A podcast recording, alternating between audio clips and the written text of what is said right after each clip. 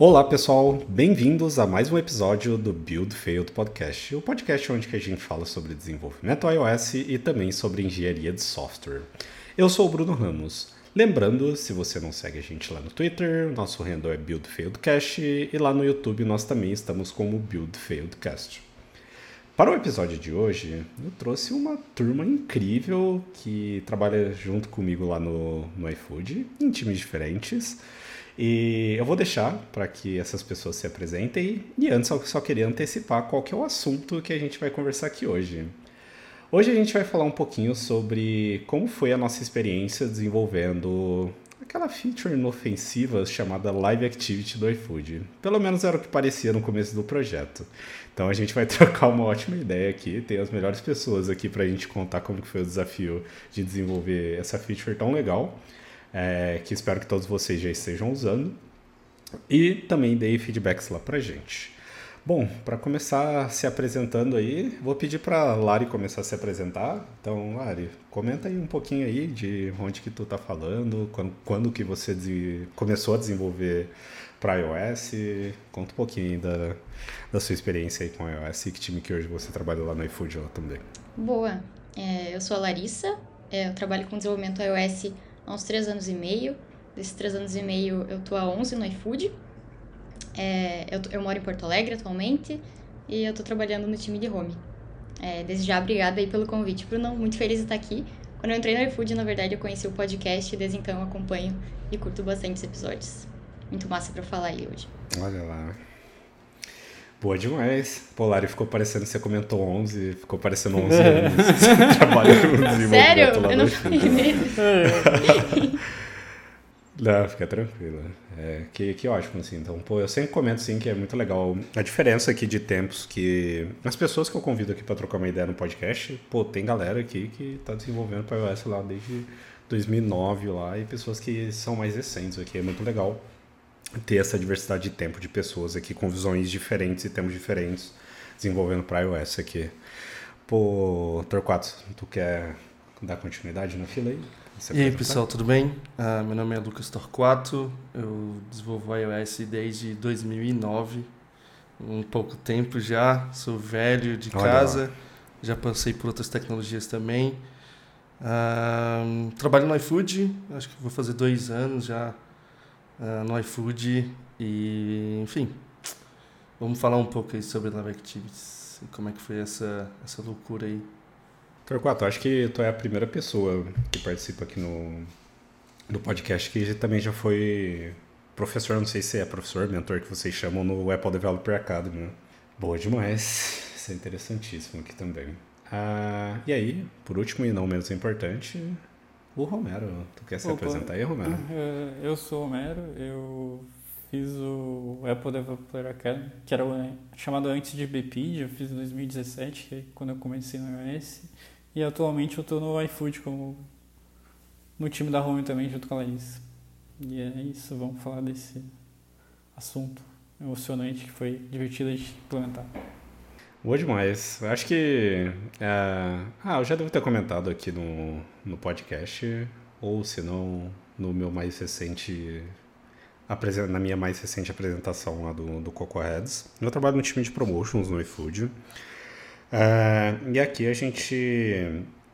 Já dá para começar o papo, que é, temos duas pessoas que trabalham no time da Home do iFood, o Torquato trabalha no time de pós-pedido lá do iFood, e, e, eu trabalho no time de promotions. E aí você pode pensar, pô, o que, que time de home e principalmente promotions tem a ver com essa funcionalidade da Live Activity que faz o acompanhamento de pedido? Talvez isso faça muito mais sentido somente o Torquato ter, ter trabalhado. Ele foi daí o percursor, tocou desde o início até o final da funcionalidade. Provavelmente vai comentar muito aqui hoje sobre isso também. Mas é exatamente para a gente começar o papo falando que é, a Live Activity não nasceu de uma iniciativa de um time de produto do iFood. Então a gente teve o lançamento aí na WWDC do ano passado, toda aquela redesign, redesign não, mas várias funcionalidades novas que a gente teve ali para lock screen.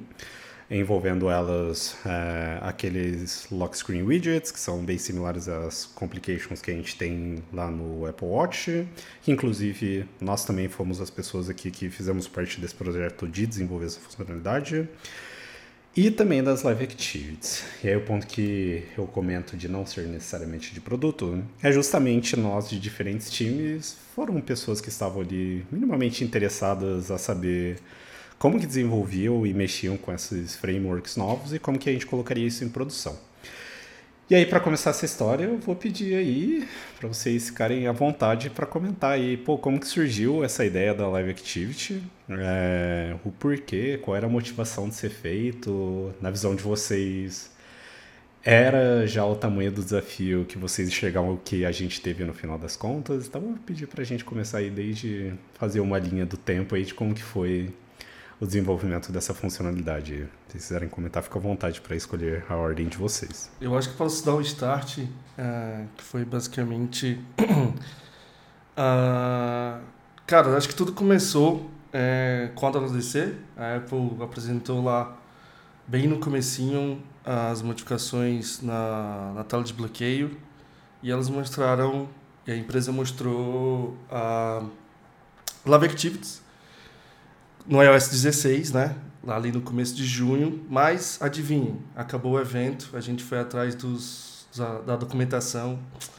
Não existia documentação, porque eles iam é, liberar isso mais para frente, né? Então a gente ficou super empolgado. A gente já percebeu que no começo de tudo fazia sentido o iFood uh, implementar, principalmente para acompanhamento de pedido. E a gente ficou, cara, é, de orelha em pé, esperando essa documentação sair, né?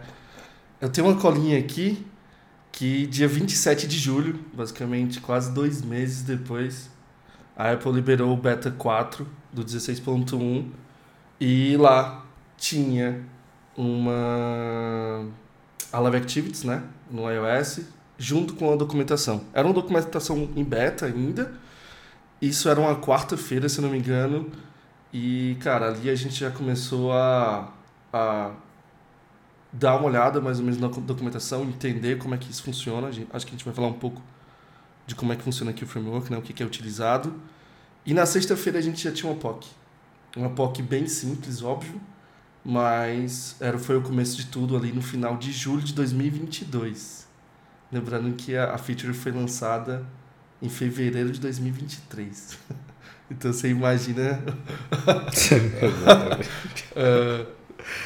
Esse aguardo de libera de documentação que a gente teve, tudo fez sentido depois, assim, né?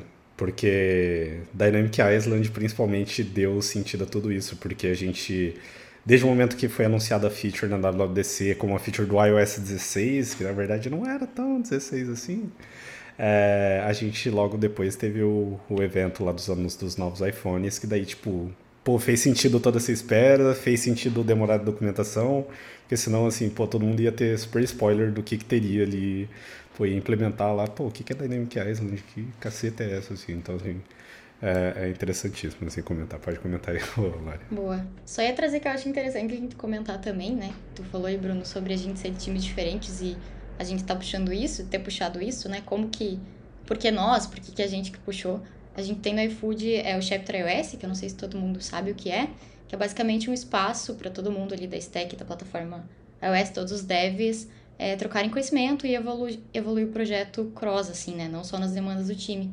E aí dentro do Chapter a gente tem subdivisões que são as mini squads que a gente chama. Então, por exemplo, a gente tem mini squad de modularização gestão de independência, de documentação, de acessibilidade.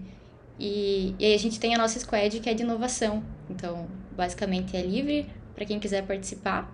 E aí foi como surgiu, assim, como foi montada a Mini Squad. Nós unidos por um interesse em comum aí de estar tá por dentro das novidades e atentados aí, tentados com quando a gente viu na WWDC sobre as live activities, que pingou assim, brilhou e a gente começou aí todo o processo. É, é importante falar, Lari, é, que a gente teve que vender esse projeto, né? para dentro do iFood. Acho que isso é algo bem interessante da gente falar. Uh, depois da primeira POC que a gente fez lá no finalzinho de julho, Uh, a gente postou isso em alguns canais internos uh, da POC, um teste simples, e a gente começou a chamar pessoas, né? Então, aí veio o Homero, veio a Lara, veio outras pessoas que participaram também. E, cara, foi aí que começou de verdade aquilo se transformar de POC a algo mais perto de produção, né? Então fica aí a primeira lição é, de algo que a gente vai empreender dentro da, da empresa que a gente está trabalhando, é que a gente não tem como a gente fazer só, é impossível, e a gente precisa ter uma galera boa que compre a sua ideia, né? Foi uma ideia vendida aí que a galera comprou no começo e tiveram que aguentar, né? Porque depois que falou que vai fazer, tem que fazer. Tem que sustentar, né, mano? E, até complementando, né? Tipo, essa feature não, não é uma coisa exclusiva do, do iOS, então a gente precisaria também do, do back-end para fazer. Caso dando um spoiler já um pouquinho da feature, o back-end enviar push, que é para avisar a app. Cara, isso que é, é uns pontos assim, você já trouxe uma introdução e de vários pontos que eu tinha notado aqui que eu não podia nem de longe esquecer de comentar. É esses pontos mesmo que a gente teve. Pô, eu lembro muito bem, assim, da gente pegar. É, eu lembro de eu mandando minha mensagem no canal do Slack falando, pô, e aí, galera? Tipo, eu não fazia parte diretamente dessa mini squad, mas eu sempre gosto de eventualmente estar em um, fazer um projeto, sair dele, ir para outro. E aí eu lembro que pós é, WWDC, eu tinha mandado uma mensagem no canal, falei, pô, a gente fez alguma reunião aí para discutir o que, que dá pra gente fazer, o que, que não dá e tal, e aí a gente marcou uma reunião e, e a gente montou um quadro é, no estilo Metro Retro, assim, a gente acabou utilizando outra ferramenta, se eu não me engano. É, e colocamos assim, tipo, pô, juntamos uma galera e falamos, ah, pô, de tudo que foi anunciado, o que, que o iFood tem oportunidade de desenvolver com esses novos frameworks, tecnologias e etc. E aí o ponto claramente que mais se destacaram assim foram é, o ponto da Live Activity e das Lock Screen Widgets lá. E a partir disso eu acho que pô, a gente pegou todas uh, aquelas ideias que a gente colocou, formalizamos isso numa documentação é, interna aqui na nossa ferramenta de documentação.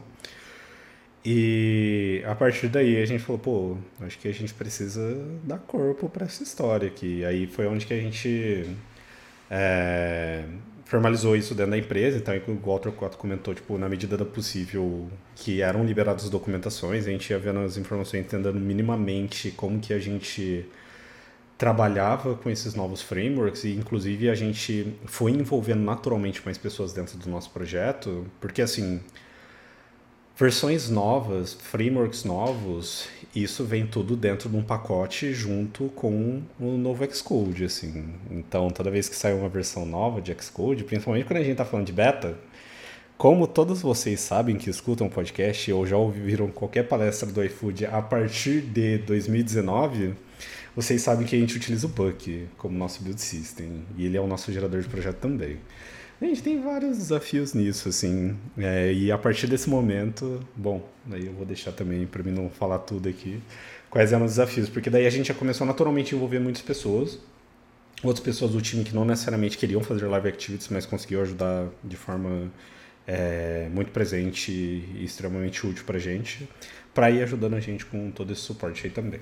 É se vocês comentar. Até, um, até uma coisa legal de ter dividido o projeto em lock screen e depois live activities é que a parte da lock screen já fez a gente mexer no, na geração do projeto, que a gente teve que editar algumas coisas, envolver também o pessoal de Mobplat, que eles tenham conhecimento sobre essa área. E daí a gente já conseguiu deixar meio que preparado para quando tivesse live activities. Então foi bem foi bem estranho no começo ali, porque tu acha que ah, é só mudar a versão do Xcode ali e tentar abrir e rodar, mas com o Bank não. A gente teve que botar umas config louca lá, umas flag bizarras, e daí funcionou, mas a gente não, não ia conseguir fazer isso sozinho, a gente teve que envolver mais gente. Então foi, foi bem legal essa parte. Então, o primeiro impacto a gente deve iOS, a gente fez as POCs, depois a gente começou a mover as pessoas de plataforma e também modificar CA e fazer atualização, né? O Brunão falou aí sobre betas.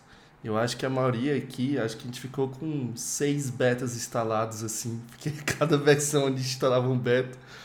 Cara, é uma loucura, ainda bem que o, que o Mac tava com, com o storage meio vazio, então tava tranquilo, né? Uh, acho que continua na timeline, que é algo interessante. Quando a Apple lança o iPhone em setembro, mostra o iPhone em setembro, né? Que mostra a Dynamic Island. A gente faz outra POC com a Dynamic Island também, fazendo alguns testes. Porque, cara, aí a documentação é atualizada totalmente, né? Lembrando que isso era beta, é, ia ser lançado no 16.1, né? E a gente vai atrás tudo de novo. E paralelamente a gente estava trabalhando aí também no widgets no lock screen, né? Então a gente entregou widgets e depois a gente partiu para Live Activities. E foi basicamente ali no final de setembro que a gente começou a deixar de ser POC e começar a vender isso para algo mais em produção dentro do, do iFood.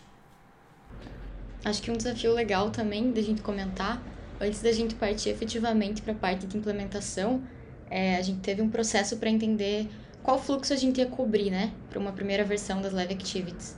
É, o iFood tem diferentes é, modalidades de entrega, diferentes fluxos por baixo dos panos, e como as Live Activities elas se atualizam por push notification, a gente meio que fez um trabalho inicial ali de se juntou todo mundo, criou um, um diagrama, olhou para todos os estados e tentou encontrar é, o máximo de estados possíveis que fossem compartilhados entre os diferentes tipos de entrega, para a gente tentar é, fazer uma solução que desse, entregasse uma boa experiência assim, para o maior número de casos. Então, esse foi o nosso desafio inicial.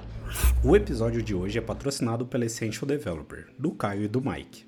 Eles estão disponibilizando um curso gratuito para desenvolvedores iOS que querem dominar padrões escaláveis de arquitetura e se tornar um dos desenvolvedores mais procurados no mercado e do mundo. É um curso intensivo 100% online de 3 dias, onde você vai tomar os primeiros passos para trabalhar em projetos grandes, ter um impacto maior no seu trabalho e, de consequência, aumentar o seu salário, talvez até em dólar. Muitos alunos do Kai e do Mike na Essential Developer conseguem empregos em empresas grandes e até fora do Brasil. Durante o curso, vocês podem fazer perguntas diretamente para o Kai e para o Mike. E de bônus, você também terá acesso a sessões de mentoria ao vivo. O curso é online, então você pode seguir as aulas no conforto da sua casa. E é grátis, então não perca essa chance, pois esse curso acaba logo. Eu, Bruno Ramos, eu sou aluno do Essential Developer e também faço parte dessa comunidade. Acesse essentialdeveloper.com/bfp de Build Failed Podcast para garantir a sua vaga gratuita. Aí só completando, a gente pegou o caso hoje como MVP, né? A pedidos de restaurante utilizando o Full Service Marketplace aqui do iFood, que é as, que é um, um caso que pega a maioria das ordens do iFood e por enquanto a gente está trabalhando nisso é uma, um spoiler uh, que a gente está trabalhando na parte de mercado de groceries para também ter essa Live Actives funcionando para esse tipo de ordem, né? Mas esse inicialmente foi o nosso foi o nosso objeto de trabalho, que foi o pedido de restaurante, full service marketing. Boa. Pô, já fiquei feliz aqui. Tomei esse spoiler aqui, porque assim, eu estou de licença paternidade, né? então eu tô fora do iFood, eu tô aqui gravando aqui, mas estou por fora das novidades, mas pô, que massa que, já estão puxando isso também. Mas basicamente o que diferencia full service e marketplace para o usuário final, para quem não, não acabou entendendo essa parte, basicamente modifica restaurante com entrega própria ou restaurante que utiliza é, logística do iFood. Uh, e sim, é, essa parte de decidir tudo o produto, eu acho que, que é bem legal assim também, porque pô, a gente já estava testando ali algumas POCs, tinha documentação, igual o Torquato comentou. Após o anúncio ali do iPhone ali em setembro, tipo, as documentações já foram bem. É, a gente já teve acesso a bastante informação e aí teve uma decisão muito importante que a gente começou a entender também, que a gente começou a enxergar, na verdade, o tamanho da treta que seria, que era. Até então a gente não tinha certeza de como que funcionaria a mecânica da Live Activity. Então a gente imaginava um monte de coisa, tipo, pô, ela vai ser uma extension igual funciona o widgets hoje, como que vai ser a atualização disso? É, a gente vai fazer isso de tempos em tempos, a gente vai ter alguma ação do lado da app que a gente vai conseguir atualizar essa Live Activity. Pelo menos essa era a mecânica que mais fazia sentido na minha cabeça. É, até a gente ver que a gente tinha alguns caminhos a seguir. E aí as opções que a gente tinha aqui do lado do iFood, ou era fazer o handle e o manuseio de todos os estados aí da, da Live Activity utilizando o próprio framework ali do Activity Kit dentro da aplicação, ou a gente passaria a fazer atualização disso via notificações. E aí que é um ponto importante que entra em toda essa história, porque eu acredito que foi o ponto ali que causou maior impacto, assim, a nível da gente precisar envolver mais pessoas de diferentes times, precisar de mais ajuda, precisar vender mais ainda a ideia para dentro da empresa, porque assim, pô, você pensa, nossa, quem que é o time que cuida do, do sistema de notificação dentro da empresa? Assim, pô, é um time que com certeza assim, ele não está tão próximo de todo, assim, as unidades de negócio dentro ali da empresa. Sei lá, é um time de promoções, vai cuidar um time da home, é o pós-pedido?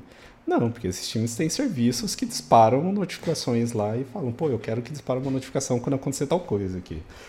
E aí, e aí esse é o ponto importante, assim, que eu queria que, que a gente conseguisse detalhar, assim, do porquê que é treta. E não era nem só a questão, um ponto que eu quero lembrar é, não é nem só, pô, vai ser via notificação, mas o como a gente ia trabalhar com essa notificação. Que daí, nossa, eu lembro o Torquato explicando isso pra gente. Ele falou, pô, entendi como que é. Saiu um artigo muito bom aqui. E eu entendi como que funciona a parada. Pô, ele pegou esse Calidraw lá e começou a destrinchar tudo lá pra gente aí. Pô, Torquato, explica aí pra, pra gente que esse momento aí do desenvolvimento da Live Activity pra mim é inesquecível. Assim. Pô, muito bom. É... Hoje para mim é mais simples. Na época, quando eu comecei a ler documentação, eu falei, como assim, né? Mas é relativamente simples, tá? Uh, Live Activities, a gente utiliza dois frameworks, que é o Activity Kit e o Widget Kit. O Widget Kit para fazer a, a, a telinha, né? Uh, lembrando que não é um widget, não funciona como widget. Ele, ele tem um comportamento diferente, a gente pode falar isso mais lá na frente. E o Activity Kit que gerencia o estado, o ciclo de vida da Live Activities. Então a gente consegue dar start, fazer o update e finalizar uma Live Activities também, né? Isso tudo o próprio aplicativo consegue fazer isso.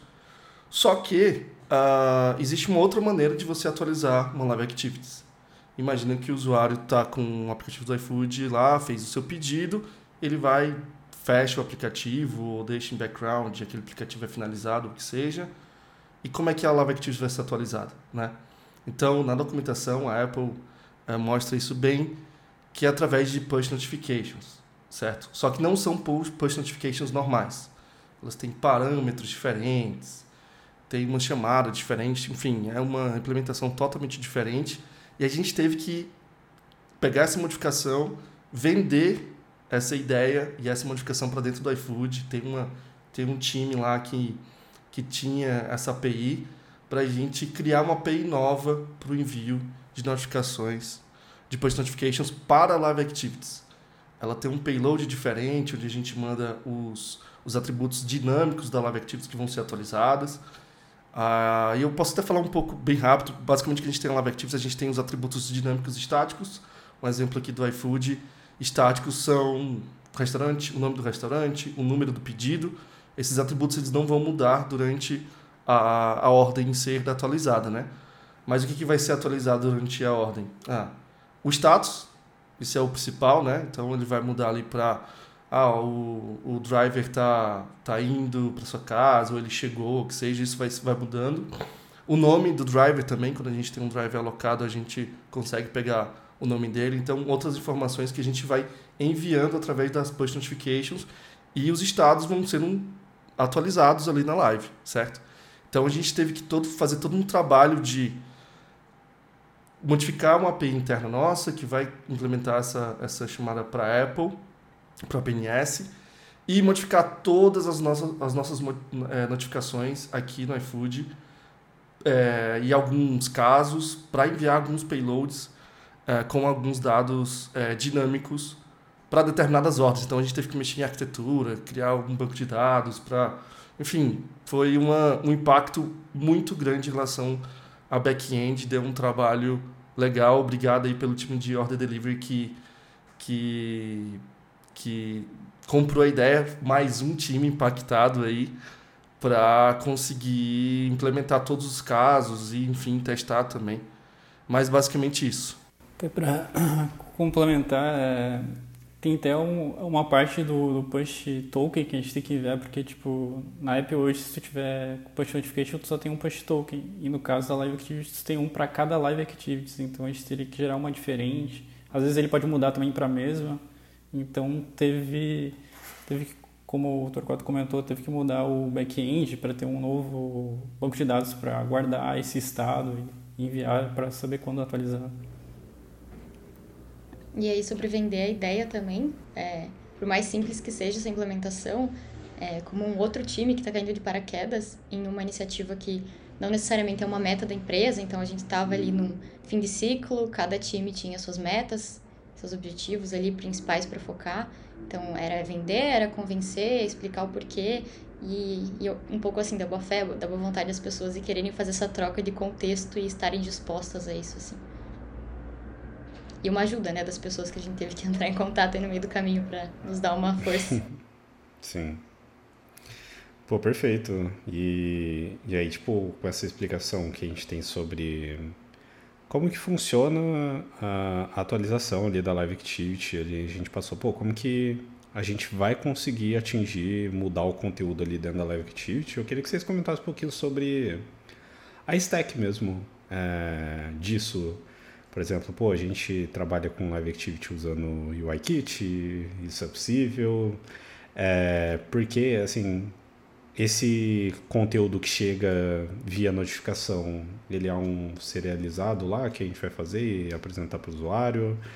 Como que isso fica ali do, do lado das apps ali, sobre a stack da, da Live Activity em si. Ah, e um ponto importante também é a retrocompatibilidade, tipo, porque trabalhando ali com ActivityKit, pelo menos para a gente conseguir chamar os métodos do de inicialização, atualização e finalização ali de uma Live Activity, eles já utilizam o New Concurrency Model lá do, do Swift. Lá, e como que funcionou isso para a gente para fazer essa retrocompatibilidade, dado que hoje a gente no nosso iOS Target Mínimo lá, acho que é 13.7, se eu não me engano, tipo, como que que fica toda essa, essa stack nova aí dentro do, do nosso projeto. Se vocês quiserem dar um resuminho. Ah, eu posso falar um pouco sobre uh, como é que funciona inicialmente as limitações, quem quiser completar para mim. Uh, uh, mas uh, complementando o que eu tinha falado antes, basicamente quando você cria uma Live Activity, a gente define uma estrutura, um struct, com alguns atributos, né? como eu falei, os atributos dinâmicos e estáticos, o que tem de dinâmico é o que a gente vai enviar lá no, no payload do nosso push notification. Então, basicamente, a gente vai atualizar isso através da, da, do push notification ou também a gente pode atualizar utilizando o ActivityKit, que é outro framework que a gente gerencia uh, o ciclo de vida. Lembrando que a gente usa o WidgetKit para a parte de UI, 100% SwiftUI, isso muitas pessoas gostam, isso é muito bom, foi super interessante, acho que, que acho que a Lara e o Homero podem falar aí, da velocidade que foi para criar, modificar, implementar duas views que são totalmente diferentes, que têm suas limitações, que seria a Live Activity que fica aquele widget. A gente nem pode falar que seria um widget em si, mas o, a Live Activity que fica na lock screen e também a Dynamic Islands, que também tem dois, uh, dois modos lá, que são os, os modos compactados e, os modo, e o modo uh, expandido, né? Até para complementar um pouco aí, a, a parte do SwiftUI foi bem legal, porque como o Live Activities é iOS 16.1, a gente poderia usar todas as APIs novas do SwiftUI, tipo, não teve nenhuma API que, não, que a gente não pudesse usar. E outra coisa que a gente teve que fazer na parte do, da app, a gente teve vários arroba available para dizer quando o código poderia executar, por exemplo, chamando um método do ActivityKit que ele é exclusivo para iOS 16.1. Porque esse código, como a nossa app suporta 13.7 na época, a gente teve esses ifs. Só que na parte da Live Activities, quer dizer, na, na parte do, do widget, no SwiftUI, dava para usar assim, precisar botar esses arrobas. Foi bem legal porque a gente conseguiu criar vários componentes separados, então cada um conseguiu trabalhar numa parte específica da Live Activity sem precisar criar uma coisa inteira. E e um monstro, né? Porque às vezes você pode criar uma view gigante, só que a gente conseguiu separar em views pequenininhas e ir adaptando. E foi muito massa trabalhar com SwiftUI no projeto do iFood, né? Porque é, por mais que a gente tenha subido ali a nossa versão mínima, a gente ainda não usa efetivamente SwiftUI. Tá nos planos futuros aí, mas é, foi um espaço legal pra gente, pra gente começar a brincar e mexer. E tem, tem uma coisa para comentar aí, desculpa aí, é, a gente conseguiu até botar a parte de troca de temas, então ele, ele suporta tanto Dark Mode e Light Mode. Isso é mais um, é uma coisa... isso é mais um impacto, né, Homero? Tipo, a gente impactou o time de, de design do iFood uh, a implementar o Dark Mode lá. Um abraço aí para a Julie Flavinha, que foi uma pessoa que olhou e falou: Ah, vamos implementar Dark Mode. Cara, ficou muito bonito. Uhum. Para quem utiliza aí, ficou espetacular. Porque já estava no plano deles criarem um framework, uma, uma lib para isso, e daí já deu para testar. Daí eles conseguiram já testar com as cores que iria ser para Dark Mode. Exato. E, e dessa parte aí que vocês trouxeram agora dessa parte de design system, Algumas pessoas vieram me perguntar, assim, da comunidade, do porquê que os widgets na home screen eles não suportavam mais Dark Mode. E aí, possivelmente, vocês viram que depois que a gente lançou a Live Activity, esse problema foi corrigido também.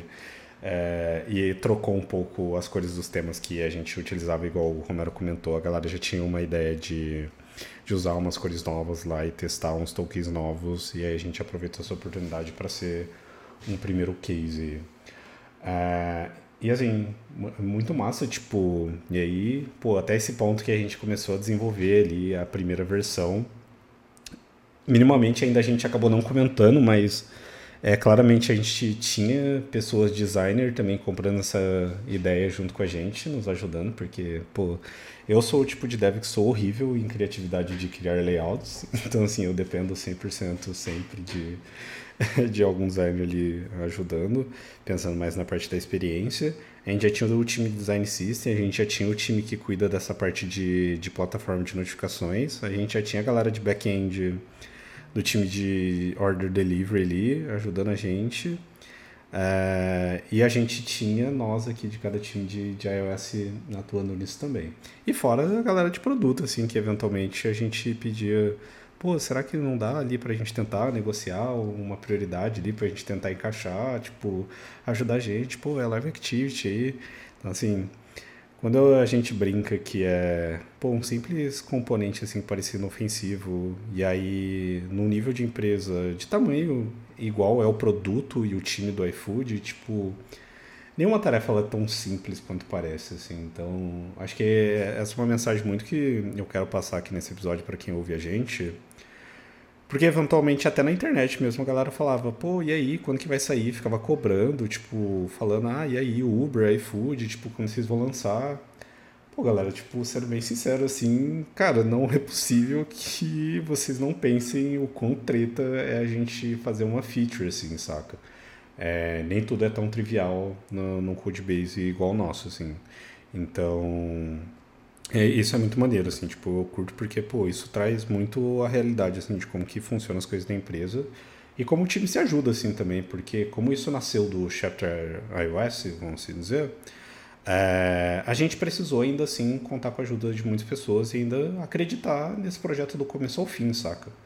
De confiar que isso a gente iria conseguir entregar, apesar das dificuldades e o tamanho da treta, pô, várias limitações aí, desde como a gente precisava suportar versões beta do Xcode, até como a gente precisaria fazer um teste de carga numa API nova ali de notificações.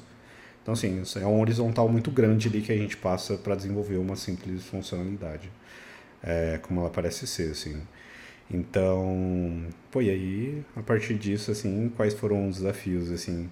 Acho que dá para a gente comentar um pouquinho como que a gente estruturou isso um pouco no código também da, na Live Activity, pô, a gente modularizou ou não, como que ficou essa parte da solução. É... E aí depois eu queria comentar também um pouco como foi desde o momento que a gente entregou a primeira versão da Live Activity, pô, que daí passaram bons meses a gente testando as coisas até de fato a gente liberar para 100% dos usuários também, assim. Acho que seria interessante a gente contar isso também, porque faz muito parte da nossa realidade de como que a gente chipa ali e testa features em produção ali e decide distribuir para todos os usuários ali também. Então, se vocês quiserem comentar essa parte mais de, de arquitetura, ou vocês lembrarem de algum outro ponto também que acharam interessante disso tudo que eu comentei, desse desabafo aqui, eu acho que seria interessante também.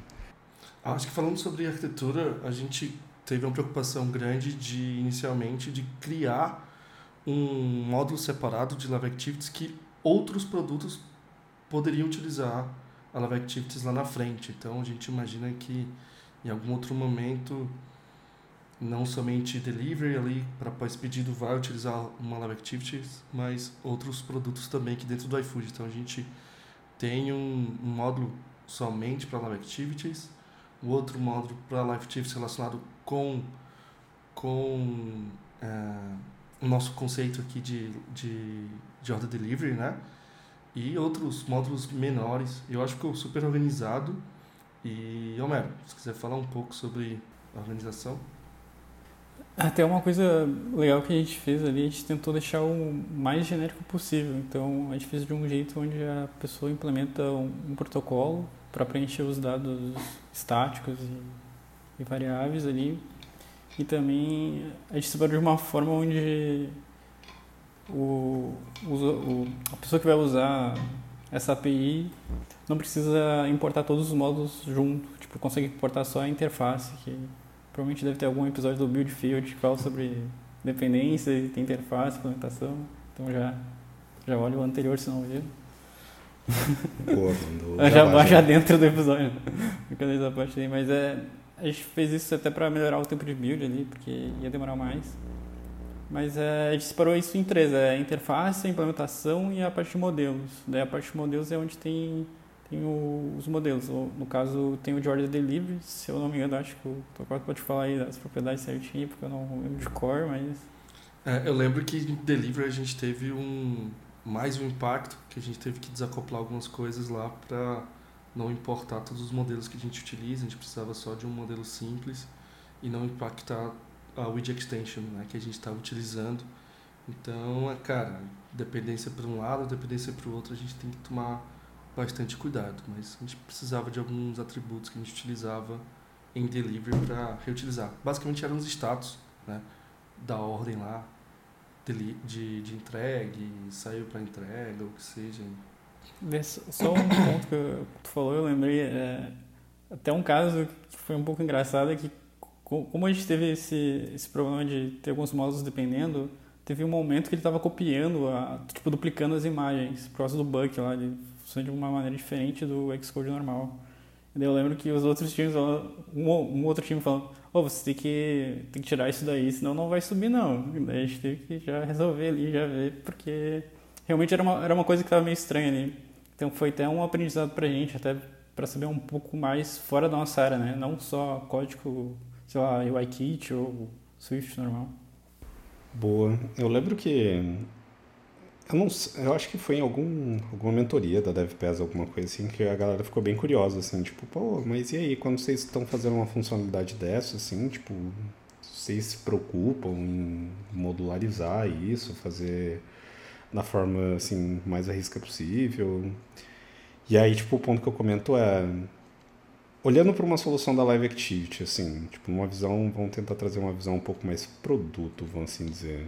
Pô, tipo, a gente enxerga ela escalando para algum outra, alguma outra vertente, é possível a gente reutilizar ela em diferentes negócios do iFood? Pô, o Torquato acabou de trazer um exemplo que a gente está querendo, já está trabalhando em reutilizar isso dentro de groceries, assim. E qual que é o ponto? Tipo, que a gente responde e que foram nossas preocupações no momento que a gente estava desenvolvendo o desenho mesmo da arquitetura da Live Activity. Apesar de você olhar e falar assim, pô, ela só é. Você só precisa ali na, na parte que você vai gerenciar os estados dela, você vai controlar a Live Activity, pô, você só tem um import de um Activity Kit e beleza, tipo, você já consegue fazer tudo. Mas e aí, tipo, da forma que isso funciona, é, pela, pela capacidade de você poder ter mais de uma live activity, onde começa a trazer certa complexidade de você não precisar expor isso para todo mundo dentro do seu projeto. Você tem uma lista de live activity e aí você consegue encontrar ela por um identificador e, e beleza. Dado esse contexto, tipo, qualquer live activity você pode fazer qualquer coisa, tipo, você deveria dar acesso de qualquer coisa para todo mundo. E aí é o ponto que a gente começa a se preocupar em abstrair toda essa lógica de, pô, a gente vai persistir a live activity enquanto ela existir? Como que a gente vai conseguir recuperar caso a gente matar a aplicação e precisar recuperar ela depois? É, a gente esconder toda essa lógica em um único módulo, e igual o Romero comentou, a nossa ideia foi deixar o mais genérico possível para que a gente só conseguisse passar o que a gente chama de configuração, que seria esse conteúdo é, para dentro do módulo. E aí a gente falaria, pô, eu quero construir aqui uma Live Activity, é, e aí eu vou mandar uma configuração, que basicamente vai ser o conteúdo que eu quero que seja apresentado nela, e lá a gente, na hora que chegar lá na view, isso é apresentado. Beleza, então a primeira parte foi esconder todo esse manuseio de Live Activity, que basicamente, eu lembro quando eu estava escrevendo, eu nomeei a caixinha de, pô, é uma Live Activity, ela só importa Activity Kit e pronto. A segunda parte foi como que a gente abstrair a lógica de uma Live Activity, ponto, de Order Delivery, que aí é o segundo ponto, tipo beleza, a gente tinha uma live activity, agora a gente deu um domínio para ela. A gente está dando uma capacidade dela de apresentar um conteúdo de pós-pedido. E aí a gente acabou criando um segundo módulo nesse caso, e esse daí acaba sendo um importante aí que a gente divide entre interface, concreto, etc.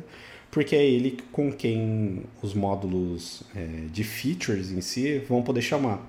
E aí, pô, para não bagunçar o grafo de dependência, a gente faz essa divisão para ter ali só expor um protocolo e os seus modelos, ao invés de toda essa caixinha é, concreta ali de implementação. E esse módulo agora ele expõe, pô, eu consigo inicializar uma Live Activity baseado num, num número de um ID de, de pedido aqui, tipo, então é isso que eu vou fazer, só me dá todo esse conteúdo e domínio sobre a order que agora eu consigo me comunicar lá com Live Activity e eu me resolvo lá dentro, assim. E aí para quem utiliza isso, pô, tipo, no nosso caso a gente criou um use case para isso. Então, basicamente a única coisa que o nosso módulo expõe é um use case de dar um start numa Live Activity de, de order delivery e lá dentro você passa é, o modelo com as informações que ele precisa para ser criado, assim. E aí, tipo, esse use case é o mesmo que a gente usa para ele ficar fazendo as atualizações, então basicamente é a única coisa que a gente acaba expondo ali.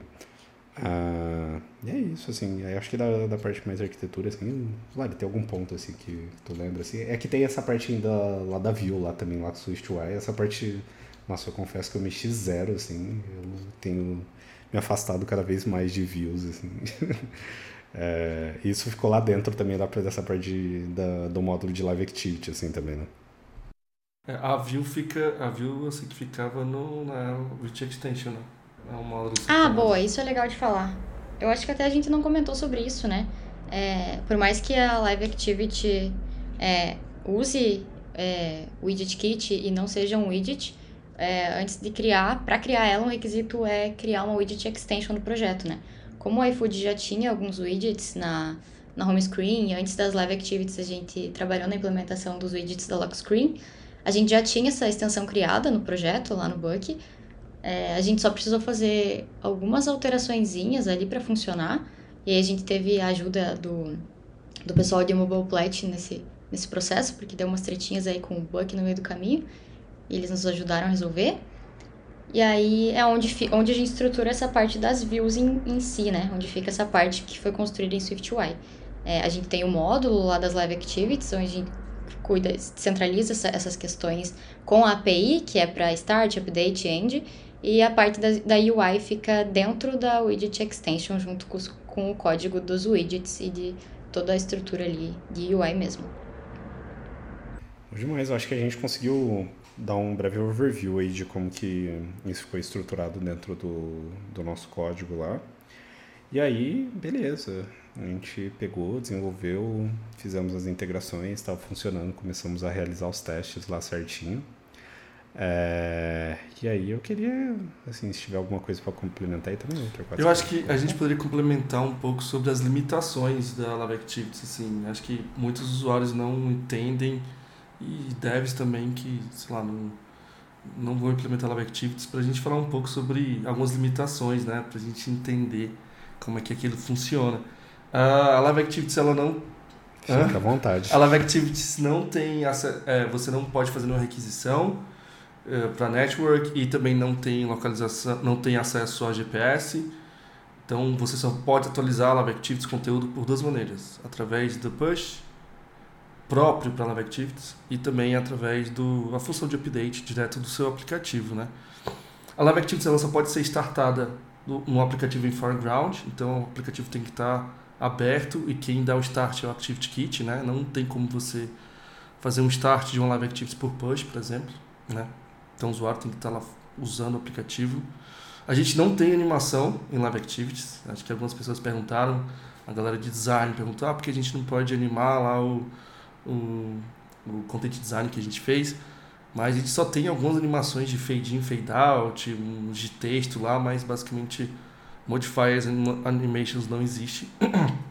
a gente não pode ter botões ou ações dentro da Live Activities. A gente tem literalmente um grande deep link, que hoje como funciona quando você clica na sua Live Activity ou na sua Dynamic Island, a gente abre a waiting com o seu pedido, certo?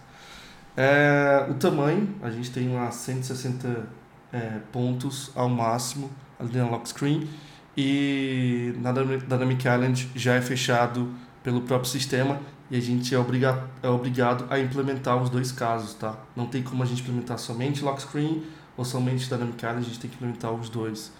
Não tem como, é, enfim, é, pular disso aí. Basicamente isso.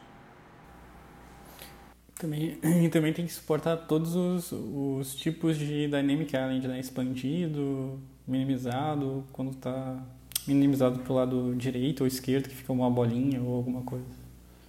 Boa demais. Acho que, nossa, são, são pontos muito bons, assim, que traz bastante dúvida. Acho que antecipa bastante problema aí que eventualmente a galera possa ter pensando que tem algumas capacidades do que é possível ou não fazer, acho que é interessante comentar. Lembro que a gente estava discutindo isso é, em dezembro lá na TDC, lá em Porto Alegre, lá o Romero, a Lari também estava lá, a gente estava trocando uma ideia lá com, com o pessoal que apresentou sobre Live Activity, discutindo sobre essas limitações e as tratas que a gente estava passando e tudo mais, assim, é bem interessante. Uh, e aí, nossa, eu lembro que eu fiquei muito na dúvida quando a gente percebeu que tinha essas tretas aí, tipo, como alguns cases iriam funcionar de algumas outras aplicações, assim, também. É, a Uber era uma delas que eu fiquei bem curioso, como que a galera faria ali, porque da forma que foi apresentado na WWDC, assim, era uma experiência que claramente para mim tinha animação, assim. não tinha uma alternativa sem, sem ter aquele estilo de, de live activity sem animação, assim, mas é o que é bem curioso, assim, também. E aí eu acho que seria legal a gente comentar essa parte de. Pô, a gente desenvolveu, começou os primeiros testes ali, que se eu não me engano foram próximo ao mês de novembro, dezembro ali. Eu me lembro dessa data porque eu apresentei na TDC de Porto Alegre e mal eu sabia que a gente ainda estava longe de, de uma publicação ali para 100% da, da nossa base, assim. E como que foi os desafios desse momento ali? Pô, então a gente passa ali quase três meses é, testando a, funcionalidade que inicialmente a gente já tinha entregue uma vez zero e a gente passou ali arrumando várias tretas ali, é, enxergando vários edge cases ali e corrigindo. Eu queria que vocês contassem um pouquinho sobre como foi esse desafio desde a V0 que a gente mergiou ali na, na branch develop até a gente distribuir ali para 100% dos nossos usuários ali. Eu acho que eu posso falar um pouco uh, do começo, acho que vocês complementam. O iOS 16.1 com Live Activities foi lançado no final de outubro. E a gente estava bem apreensivo do tipo, cara, a gente não vai conseguir, tem muita coisa para fazer. E a gente precisava, no mínimo, fazer alguns testes em algumas cidades para entender qual o impacto disso para o usuário, né? Uh, como é algo super novo, cara, ninguém tinha Live Activities, a Apple tinha acabado de criar. E, na verdade, não teve muita muitos aplicativos lançando ali no começo, a Live Activities ali em outubro, começo de novembro, né? Mas a gente foi testando algumas coisas e até que no meio de novembro a gente tem uma feature toggle e a feature toggle dá, dá um problema no nosso sistema e a Live Activities é licada. a gente apareceu no Mac Magazine isso foi muito bom. Não foi de propósito, não foi de propósito mesmo. Foi...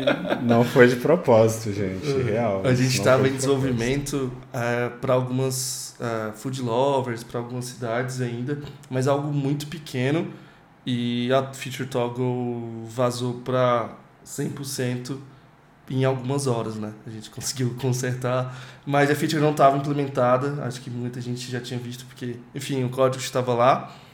Uh, foi algo negativo para a gente, a gente ficou um pouco triste, porque como não tinha uma experiência final, algumas pessoas viram alguns problemas e tal. Isso não é, não, não é nada bom. E também é ruim a gente desligar de novo algo que a gente, sem querer, né, vazou. Então, mas ao mesmo tempo a gente recebeu muito feedback e a gente percebeu que tinha muita gente esperando essa função, né? Então a gente foi implementando, fazendo algumas correções, pegando feedback. O resto de novembro, dezembro inteiro, claro que tem ali as festas e tal, dá uma, um pouco de, de esfriada. Em janeiro a gente fez os últimos testes, né?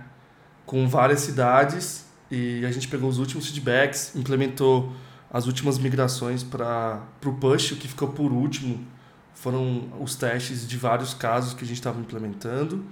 E no fim, ali no começo de fevereiro, a gente foi fazendo em uma semana algo gradual.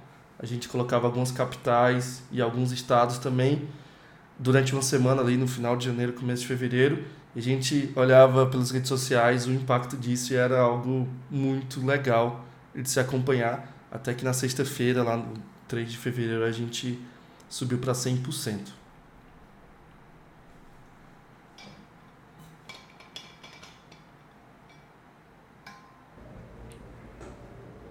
Falam, falam sobre, sobre, o, testes os, o, das... sobre os testes e o. Opa! Oh, fala um pouco sobre os testes e sobre o feedback da galera. Acho que seria interessante. Quiser comentar? Não, o que eu ia comentar justamente sobre os testes das live activities é que enquanto a gente estava desenvolvendo, a gente só testava, tipo, os estados ali mocado localmente. Então, é, foi meio difícil é, a gente ter, testar isso tudo integrado, né? Porque envolvia várias coisas ali, envolvia um fluxo complexo para testar. Então, rolaram os momentos ali de integração entre back-end ali do pessoal que precisou fazer as alterações que a gente comentou antes na API depois notification, mais é, o, o, o app, assim, pra gente conseguir testar tudo integrado. Eu não consegui participar diretamente dessa, dessas reuniões, então se alguém que participou tiver mais propriedade e quiser comentar alguma coisa. Mas eu sei que não foi uma tarefa muito fácil, assim, testar essa solução completa. Nossa, uma parada que, que eu lembrei, que é interessante comentar aqui, que eu lembrei enquanto estava falando, Lari. Meu, eu lembro que eu comprei o iPhone 14 Pro é, logo depois do anúncio, assim, então trouxe dos Estados Unidos. Meu, e a primeira coisa que eu fiz quando chegou aqui em casa, eu lembro que foi num sábado. Nossa, eu corri aqui, conectei no Mac, registrei o device lá no, no portal lá, atualizei o profile, o profile e rodei no, no meu celular para ver como que ficaria a experiência da, da Live Activity, assim, porque até então a gente só tinha conseguido testar isso no, no simulador e como que iria ficar na Dynamic Island principalmente, assim. Nossa, eu lembro que todo feliz, mandei vários vídeos lá no canal que tinha gente. lá eu falei, ó, oh, tá rodando, tá funcionando. Aí, tipo, fazer alguns pedidos é, mais fakes, assim. E, e, ver rodando, assim, foi, foi muito legal, assim. Mas toda essa parte... É, de, nesse período de teste, assim, eu acho que que foi bacana. E, e, aí, tipo, dessa parte do vazamento aí, principalmente, eu acho que teve vários dos pontos que a gente não tava olhando. É, e aí, com esse vazamento, a galera comentou. Tipo, eu lembro muitos comentários, assim, veio lá no, no Twitter, principalmente, e na, na matéria que o Mac Magazine escreveu, lá tinha vários comentários ali também, principalmente problemas ali relacionados à UI ali, como as coisas estavam posicionadas, alguma experiência, a galera comentando, pô, isso aqui não faz sentido, ou isso aqui tá mal alinhado, pô, quem foi o designer? Aí tem a galera mais hater, assim, que começou a dar um shame, assim, mas tudo bem. É, e assim, eu acho que, que foi um baita um aprendizado ali. Nossa, e é interessantíssimo a repercussão que tudo isso toma, porque eu lembro que após esse vazamento, meu, foram os lugares mais aleatórios, assim, que eu vi que isso tinha acontecido, assim. Então, assim, do Mac Magazine, eu acho que o primeiro foi o que mandaram lá no Slack, assim, tipo, eu tava jantando, aí mandaram lá, falei, caramba, como assim alguém tá vendo o Live Activity? É, Pô, uma loja aqui de Netuba aqui postou falando, ó, oh, o iFood lançou já Live Activity, a primeira empresa. E tipo, falei, mano, que uma loja que vende iPhone tá postando, tá ligado? Que coisa mais aleatória, assim. Aí, tipo, uma galera, assim, me chamou, falou, pô, ficou da hora, tal, só tem uns ajustes para fazer, assim. Então, acho que essa proporção, assim, também é, é muito legal, assim, tipo, é uma parada que eu curto muito aqui quando a gente faz aqui no iFood, a galera adota ali com, com bastante carinho. E aí todo esse feedback depois aí, pós-fevereiro, que daí, pô, realmente a galera que não tinha visto durante esse vazamento teve a oportunidade de usar depois, é, deu um feedback muito legal, assim, também. Eu acho que repercutiu bastante ali, várias pessoas fizeram publicações ali no LinkedIn, é, isso repercutiu bastante ali também. E essa é a primeira vez que a gente está tendo essa oportunidade de estar tá trocando essa ideia é, com o time ali que acabou mexendo ali no código de fato e, e colocou a Live Activity em produção. Tá podendo trocar esse papo aqui, pô, é muito legal tá trazendo esse conteúdo aqui. E aí, se vocês quiserem comentar mais aí também, fique à vontade. Acho que até um não, não, pode. Não, eu ia dizer. Acho que até um ponto legal de comentar é que Live Activities não nasceu 100% pronta, né? Tipo, quando a Apple lançou, eles estavam testando também. Tanto que eles chegaram a comentar em alguns labs. A gente participou de um. Que, ah, o que vocês precisam? O que vocês querem? Até para eles entender a necessidade e se fazia sentido colocar dentro do, do framework do, da app em si. Então, acho que, se eu não me engano, teve até uma que saiu, que acho que o. 4 pode comentar, que a gente chegou a usar depois, que a gente atualizou lá o, JSON lá do, do backend. Exatamente. É, tinha alguns problemas para você dar dismiss na Live Activities. A gente recebeu vários feedbacks que as Live Activities não sumiam. As Live Activities, se você não, se o usuário não for lá dar um slide e remover, elas duram 8 horas. Então, você imagina lá que o pedido foi entregue, ainda fica lá. Então a gente foi aprendendo junto com a documentação e tal, como era algo, era algo muito novo. É, a guideline da Apple em relação ao design saiu logo depois de produção, então algumas coisas assim. Então a gente não sabia qual seria o impacto para os usuários. A gente tem um mês e pouquinho aí de 100% de produção que a gente está vendo aí que os impactos foram tá, tá, tá tudo ótimo nos nossos, nos nossos KPIs e acho que para deixar muito claro, seriam os feedbacks em relação a, a essa função, né? É, você imagina que um usuário ele sempre faz o mesmo pedido, sei lá, toda semana e tal. E teve um dia que ele fez o pedido, ele bloqueou o celular dele e apareceu uma notificação totalmente diferente. Que a galera pensa que é uma notificação, né? É, se for pensar, é uma notificação agregada ali, né? E várias pessoas foram no Twitter é, expor e mostrar, olha que negócio legal, e a galera falando sobre design, como foi feito, como tá o driver feito, enfim, o que seja.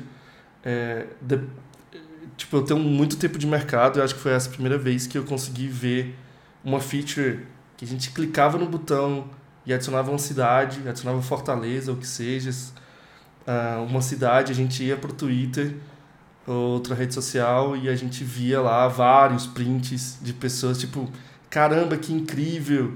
Pô, isso mudou tudo e muda o jeito de como o usuário hoje consegue acompanhar o pedido pelo iFood, né? Então isso foi algo bem interessante e eu acho que o time inteiro ficou super feliz aí com os feedbacks que a gente percebeu. Claro que a gente tem algumas coisas para melhorar, alguns tipos de ordens para implementar, e também algo evoluir, né? Acho que ela não fica assim, não é algo estático. Tem evoluções em que a gente vai implementar e mover alguns ponteiros aqui dentro da empresa. A gente até acabou não comentando sobre, agora o Homero falou e me lembrei, é, mas foi muito massa, assim, eu achei muito legal ter esse contato direto com o pessoal da Apple para nos ajudar na construção das Live Activities. Até a gente teve dois encontros com eles, assim, um que foi essa lab que o Homero comentou, e depois a gente teve uma one-on-one para apresentar basicamente o nosso mockup, a nossa ideia. Inclusive, isso aconteceu antes da documentação ser disponibilizada. Eu estava olhando aqui, é, a documentação saiu no dia 20 e poucos de setembro, e a gente fez a one-on-one -on -one com eles um, um dia ou dois antes disso. E, e foi muito massa, assim, é, ter esse contato, assim, essa oportunidade de trocar ideia, assim, aprender direto com eles. Eu lembro quando eu entrei, assim, no Minisquad e vi que ia ter essa one-on-one, -on -one, eu fiquei, bah, que legal. Até mesmo de, de incentivar assim, as empresas a pô, terem eh, esse entusiasmo aí de usar tecnologias novas aí, de aprender as coisas, assim, porque assim. Você, é, é muito legal a gente pensar que é uma mão de duas vias aí, né? Tipo, o iFood, querendo ou não, e outras empresas, claro, eu tô comentando do iFood porque é a empresa que eu trabalho, mas é um ótimo case para serem testadas novas tecnologias e outras empresas também são. Isso numa visão vinda da Apple. É, e também, assim, vice-versa, a gente tem, assim, N formas de agregar ao negócio utilizando essas ferramentas, tecnologias novas, assim. E é um ponto legal também quando a gente fala, pô, Live Activity, KPIs e tudo mais, que era um comportamento totalmente novo. Então, quando a gente vendia essa ideia para o time de produto, o pessoal falava, pô, mas e aí, o que, que talvez a gente consiga agregar no produto e tudo mais? A gente falava, pô, nem a gente sabe, porque é um comportamento novo, saca? é novo pro iOS. Então, assim, é algo que a gente acredita, sim. Então, vamos fazer. Acho que vai ter uma repercussão legal, vai ter um feedback legal. E, pô, eu gostaria muito de ter o meu acompanhamento de pedido fora do aplicativo, sem precisar abrir. E eu nem me imagino sem hoje. É, eu adoro a funcionalidade, assim. Peço iFood quase todos os dias, então, pô, eu uso muito. É... Nossa, e é ótimo, assim. Eu acho que, que esse é um ponto legal, assim, da, da gente trazer, assim, também. Vocês não quiser, querem comentar mais alguma coisa? Eu lembrei de um, um ponto engraçado, mas não tem muito a ver com isso, mas uh, eu lembro que alguém comentou no Isaac bem assim pra gente. Quando que vai ter essa funcionalidade pro Android? a gente não teve o que responder, porque não foi tudo novo, né? Acho que a Apple foi a primeira a lançar esse, esse tipo de notificação, né? Não é bem uma notificação, mas enfim.